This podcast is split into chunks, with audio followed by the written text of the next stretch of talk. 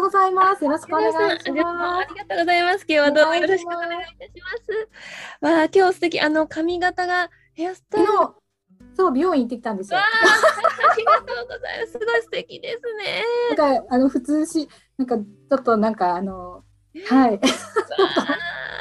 ありがとうございます。もう本当にエレガントな感じがとても素敵ですね。せっかくお招きいただいたので、はい。光栄です。よろしくお願いします。お願いします。少しだけ流れをねご説明させていただきますはい、えー、まず私があの心理先生術というこういうふうなですねホロスコープを、はい、ありがとうございます。しておりまして、はい、であのゆらさんの持ったあの幼少期からの特徴であるとか、はい、ご両親との関係性であるとか、はい、あのそういうふうなこう家庭環境で生まれたから今のゆらさんが出来上がってるんだなっていうような、はい、を通していろいろとこうお話を伺いながら、はい、まあ、心理先生術の方と絡めてお話しさせていただきたいなと思ってるんですけれども。はいはい、でそのゆらさんのご両親の問題とかも少し触れ触れてもよろしいでしょうか？ぜひぜひお願いします。なんかそのあのやっぱり人間関私もそうですけど、やっぱり YouTube にと撮っていただくからには、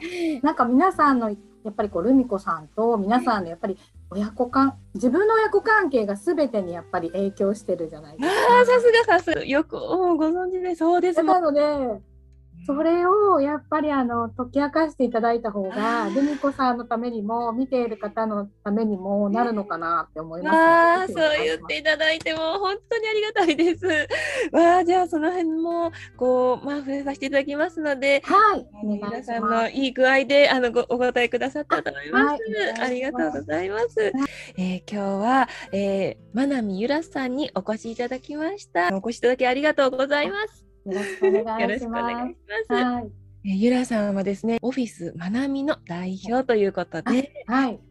オフィスはいつ頃立ち上げられたんですか？オフィスはですね、ただもう司会業をやっているので、なるほど。あのなのでもうその所属してた頃からもう私個人事業主という扱いになってまして、はい。だから大体でもあの司会業を始めたの2000年ぐらいなんですけれども。はい、なんですけど、オフィスマナミとしてやり始めたのは10年ぐらい前になります。はい。あそうですか、はい、今から10年前。ええ今ちょっとですね、私、あの、数秘と心理先生術両方から拝見させていただいてるんですけれども、はい、現在の年齢のところを見ますと、うん、去年サイクル1というのがスタートしていて、はい、ちょうど今年が2というこう次の時期に入っていらっしゃるので、まあ、はい周期の塊で見た場合に去年がスタートで次の段階と言いますと、あのちょっと強調といった形で1でスタートしたことから少しこう迷いが出たりどうしようかなってこう2本の道が出たりとか、あとはスピリチュアル性が入ってくるというただの2ではなくて11という数字で今年1年を表されている数字のところにいらっしゃるんですよね。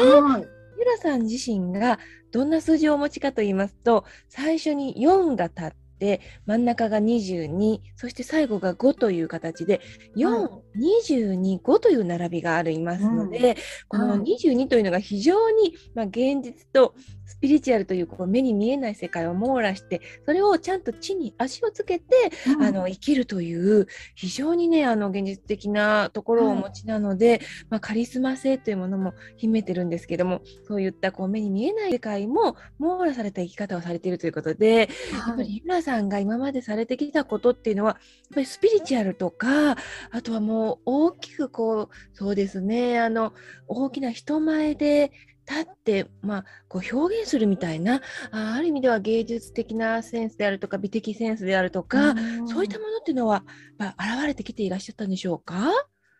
そうですね。なんかこう、うんまあ、事務職をやっていたので以前はねあの最初にえーと、働き始めたのは、えーとまあ、短大卒業してからは事務職をやっていたので、なんかこうどちらかというとサポート側だったんですよね。なるほど、はい、ここが4の領域ですね、はい、まさに。はい、え。ー、なのであの私はそういうなんか表に出るとか人前で話すとか、そういった素養っていうのはないと思ってたんですけれども。えーあの本当に司会の仕事をあの友人から頼まれまして結婚式の司会だったんですけど。それが最初なんですね。ご友人の結婚式で。はい。え。ー、それがきっかけであのそういう司会の勉強を始めてプロの領域にこう入らせていただいたような流れで、でその事務職の OL をやってた時のことを知ってる人からするとあのなえ司会やってるんですかっていう驚きが大きいというか。なのでサポート側だったんですけど、まあ、司会業もいわゆるサポート側になるんですよね。表舞台とはいえ、まあ、メインの方がいらっしゃって式典なりブライダルでもそうですけどメインの方がいらっしゃってその方とお客様とかゲストの方を結ぶ役目ということでまあ目に見えない領域ではありますよね。こういう観察眼もいるのでどういう言葉をこのタイミングで発したら皆さん喜んでいただけるかなということをえ常に考えてその頃は過ごしていたなと思います。わあ確かにそうですね、うん、引き立て役でもありますし、はい、まあ、それが華やかな式典という、うん、こういうまあ人生っていうと大きなステージの場を盛り上げる、はい、そういうこう地道なまずはこうお客様とのコンサルといいますか話し合いからスタートして、はい、この方の一部始終をすべて網羅した上で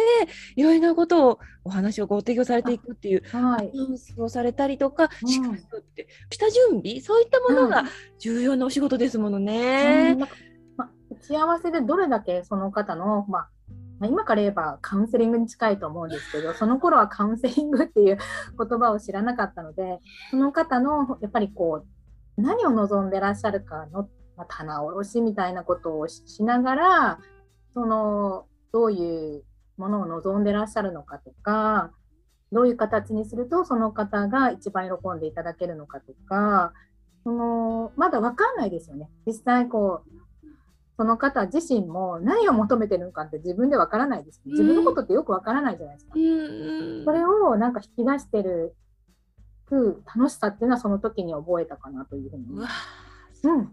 なんですね。はい。うわすごいなんか例えばその先ほどジムをされていたというふうにお伺いしたんですが、フェイスブックで少しこう拝見すると、はい、なんとすごいところでジムをされていましたねこれ。総理大臣。それはそうですね、まあ、アルバイトなんですけど、学生の時の。学生の時でしたかそう学生の時のアルバイトで、えー、あの、はい、あの、元総理。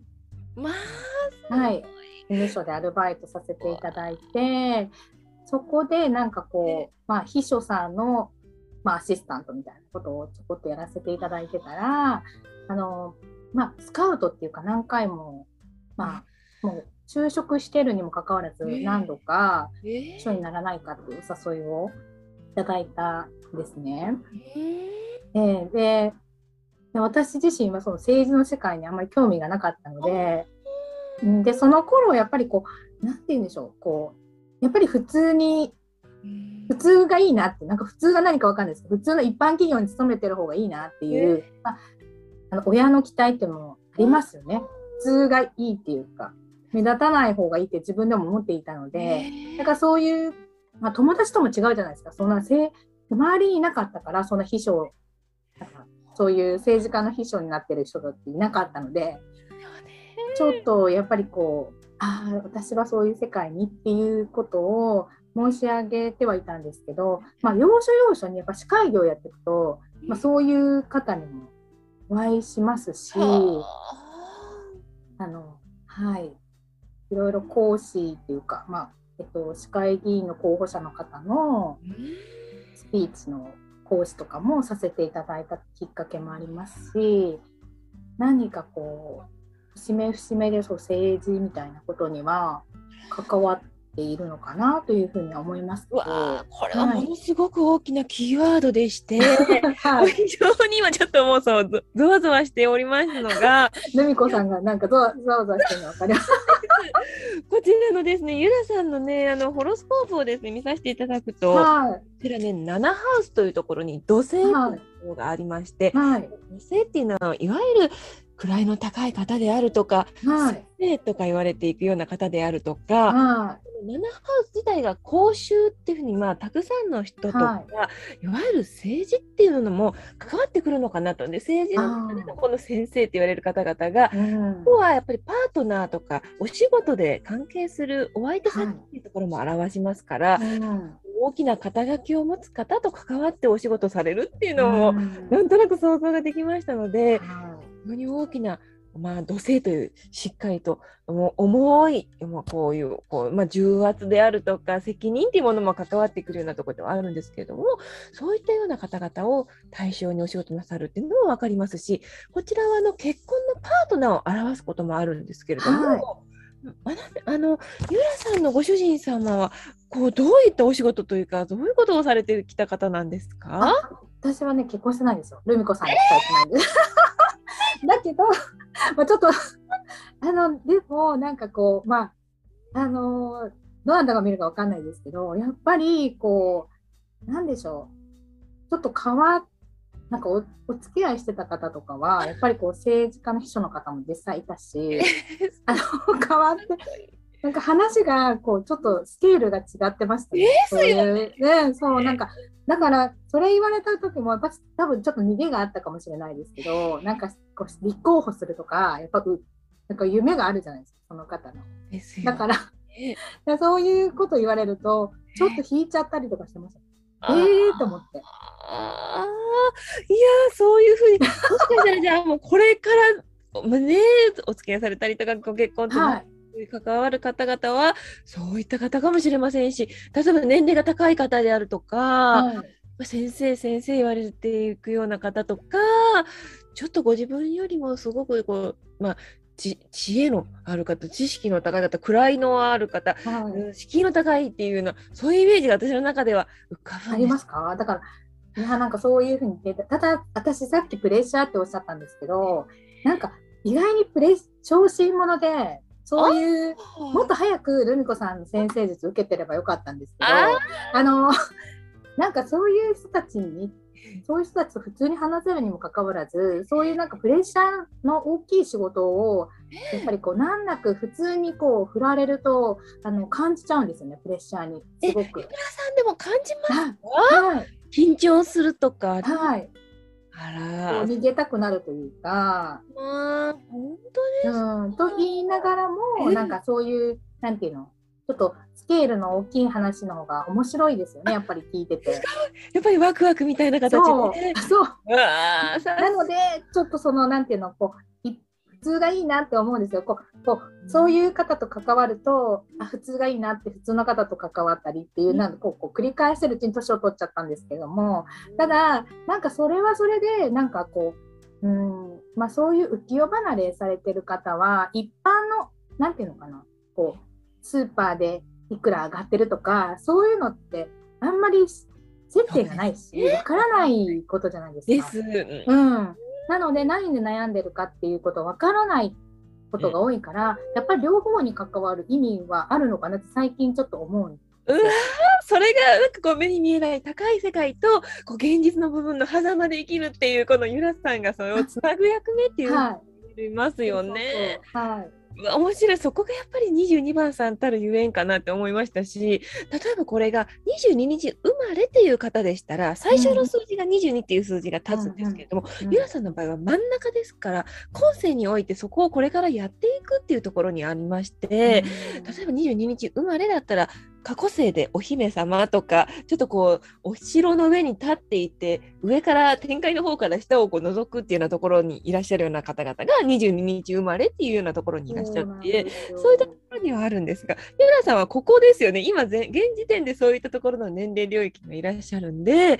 やっぱりこうなんかこうお付きの方がいらっしゃったりとか、はい、感じたりはするんですけどね。周りの方々よりもこう高いところの目線を見られて常に進んでいかれるとかうんでもやっぱり今されていらっしゃることが心理とかっていう部分も関わってらっしゃるんですよね。心理学の方も学ばれたんですか、う。ん、心理学も学んでるんですし今ちょっとあの今年国家資格のキャリアコンサルタントをやりたいなと思っていて勉強もしてるんですけれども要はなんかこう仕組みがすごく興味があるんですね。その今現時点のこう社会の仕組みとか会社の仕組みとかやっぱあるんですけどそういう勉強してるとそういうことが分かるんですね。うわすごいそういった部分っていうのは例えば自営業されてる方々のいろんなコンサルをするために必要なスキルってこと？はいでなんかそれをやると私の特徴として多分そのルミ子さんに聞きたいんですけどそのやり始めるとそういう方が寄ってくるんですね。わあもう出会われていくっていうことですよね。はい社労士さんとかがよ、えー、あの社会保険労務士さんとかはやっぱり人事のこととかやっぱ会社の中小企業の仕組みとかをやってらっしゃる方多い採用とかでそういう方のとやっぱゴールデンウィークぐらいに交流会でお会いしてなんかこうぜひまなみさんはこういうことを一緒にやっていきましょうよっておっしゃってくださったりとか。うんそういう方と出会いが今すごくわーっと集まってそうですね。だからそういうなんか何かをやり始めようと決めるとそういう方との出会いがこう出てきて 面白くないですか？であのはいであと心理学もそうですし、まあ、心理学やり始めたらもうもう初対面で悩みを告白される方すごく増えましたしあと、うん、パフォーマンス学っていうのを学んでたんですけど、日本大学の佐藤綾子先生っていう方から。であのその方の、まあ、政治家さんにパフォーマンスを教えてらっしゃるんですけどもでそういう方がいらっしゃったらそういう市会議員の方の候補者の方の、えーと、スピーチの研修をしていただいたりとか。なんかそういうやっぱりやり何かやり始めてると、まあ、そういう方とのご縁がうん次々に次々に本当そういう方と出会われていくってことですね。そうですね。だから出会いが出てきて、例えば全然違う職業に就いたとするじゃないですか。営業のなんか、保険の営業の仕事もちょっとやってた時があるんですけど、その上司が政治のこと関わってらっしゃるだとか。でも私は直感でちょっとそのなんかこう違うなと思ったのでやっぱりやらなくてよかったなって今思うんですけどその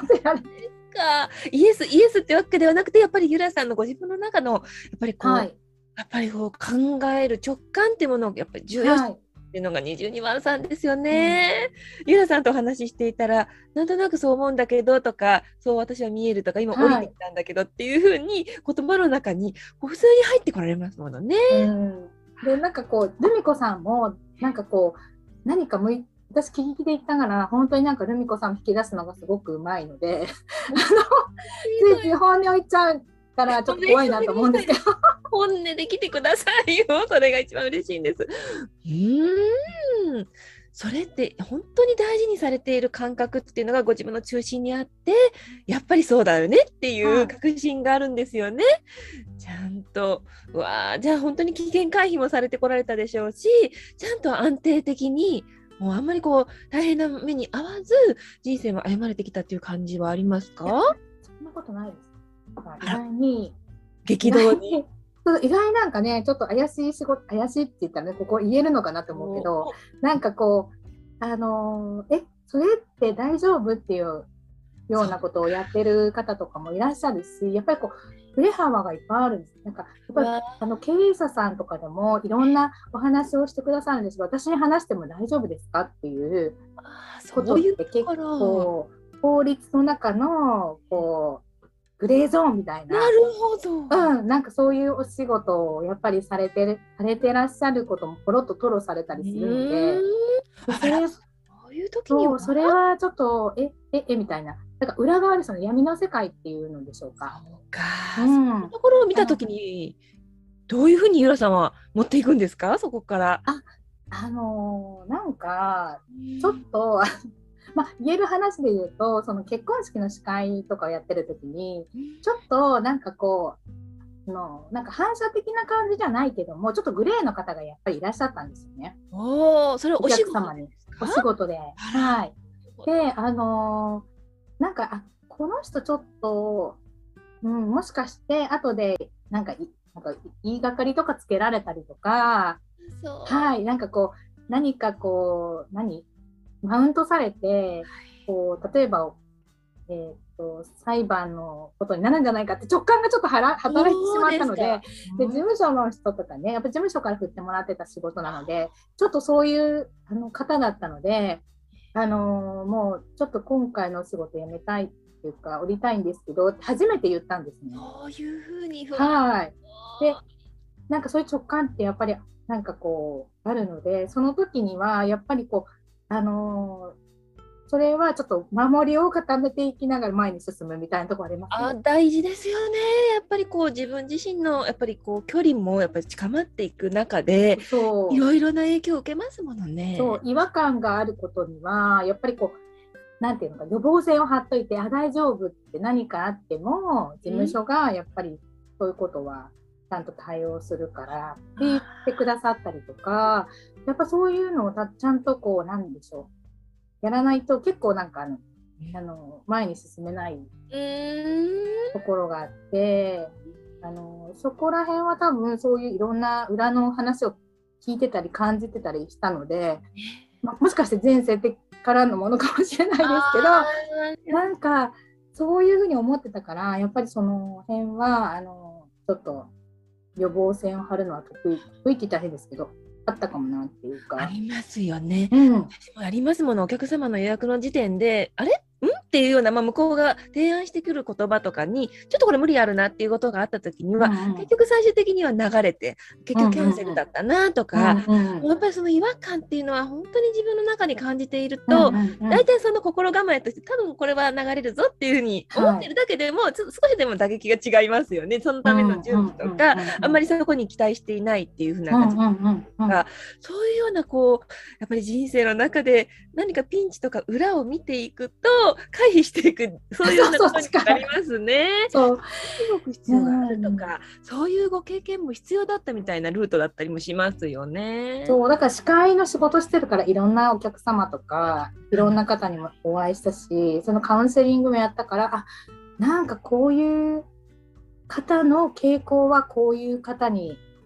こういうなんか宗教にはまってる方も実際いたあありますよね。ねだからそういうこともあの分かったというかだからやっぱりこうあのその辺がちょっと分かってくるかなっていうふうに思って、うん。わ、かります。もうそういった時にはやっぱり下調べとかいろいろ調べますしね、それに関することとか、うんうん、私もありましたね。そういうお客様とか関わること。そう。守秘義務だからあんまり言えないんですけど、ね、やっぱりその、うん、ただやっぱり自分の身は自分で守らないと、うん、こうなんかねだおなんか大企業に勤めてるわけじゃないから、うん、あの誰かが守って、ね、やっぱり迷惑かけるといけないじゃないですか。自分の家族とか周りの方とか、ね、なんかそういう他のお客様とかそういう方にも迷惑かけるといけないので。うん、あのその辺はやっぱ気をつけてやってきたかなと思い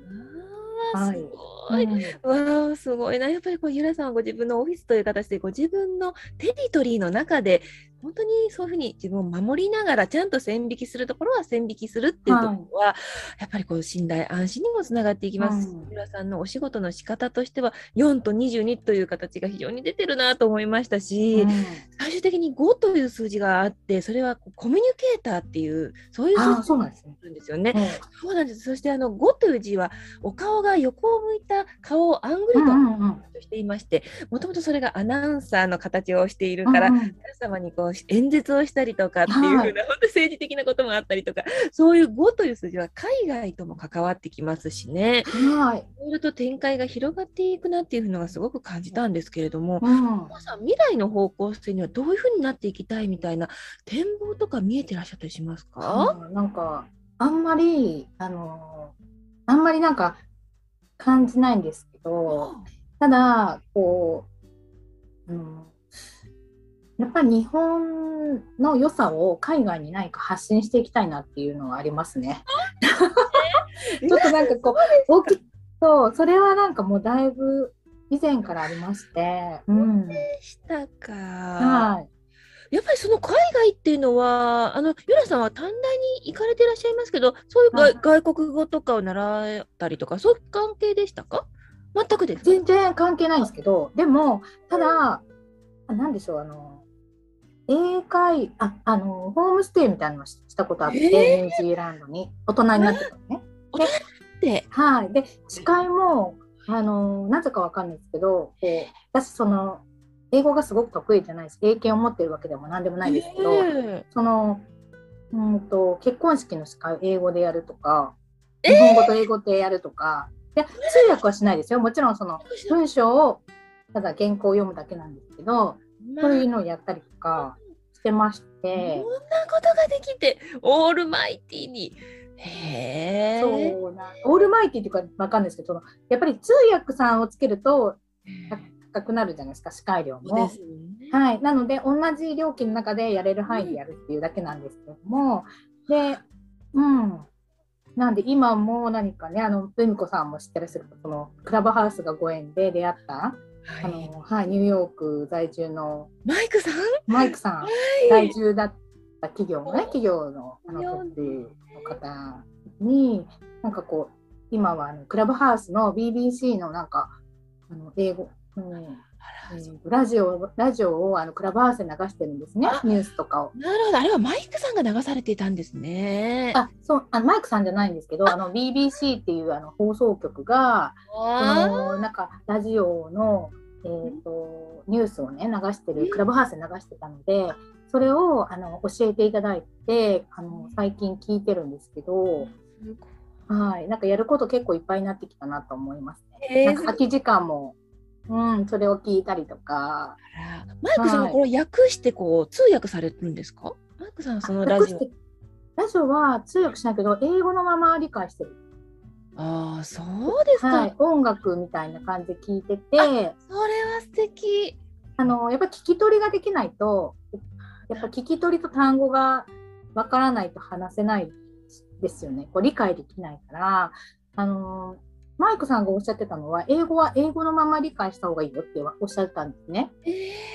うん、であのなので、日本語に訳して英語を喋ろうとすると、その遅くなりますよね、回路がそうですよね、時間がかかります。うん、うん、だから、英語で聞いて、なんか英語で出て、そのフレーズが出てきたら、英語で返すが。すごい。はい。ボールが早いんですね、頭の中でずっと流して。だからなんか前あのホームステイする前はそういう速読を聞いてましたね。速読の CD みたいなのをよく聞いて、うん、うん、あの英語はそういうリスニングなんか書いたりとかそういうのはあんまりシーズンにしてましたけど。その方がやっぱりこう日常会話的なものとかもスムーズにこう入ってきたりとか、うん、コミュニケーションが取りやすくなるってことなんでしょう。はい、うわ面白い。で不思議なんですけど、あのなんだろう、えっ、ー、と、ホームステイ先のそのホストマザーと私ちょっと性格が合わなかったんですよ。えー、で、そしたら、なんか、隣の方が来たら、やっぱりね、愚痴で喋れるようになったんですよ。愚痴は英語で喋れるようになったんです。だからやっぱりすごいなと思って、なんか、あの、自分がストレス溜まってるってことは言えたんですよね。まあ、すごい。そしたら同情してくれて、隣の方が。あのはい、なんかだからやっぱり人って言語ってなんかこう学ぶんじゃなくて自分の感情とか思いを伝えていくものなんでその時多分学んだかなと思います。ね。例えば恋愛をしたりするにもそれが一番の早道と言いますそう言いますよね。外国人と喋るのが一番いいとか、ね、うん。なんかやっぱり相手の興味とかそういうのに乗っていくのが一番いいって言いますもんね。そうですよね、ね。うん、感情に訴えたりご自分の感情を表現するっていうことからスタートするんですね。うん、えー、素敵。やっぱりその22と5っていう数字合わせ持つともしかしたらパートナーさんが海外にいらっしゃる可能性もあります皆さんの可能性としてはそういうような方とつながっていくとか、うん、お仕事にまつわる方々もそういう海外っていうのもありかもしれませんしわあすごい。私あのゆらさんのもう生い立ちの方にちょっとここから触れさせていただきたいなと思います。はいはい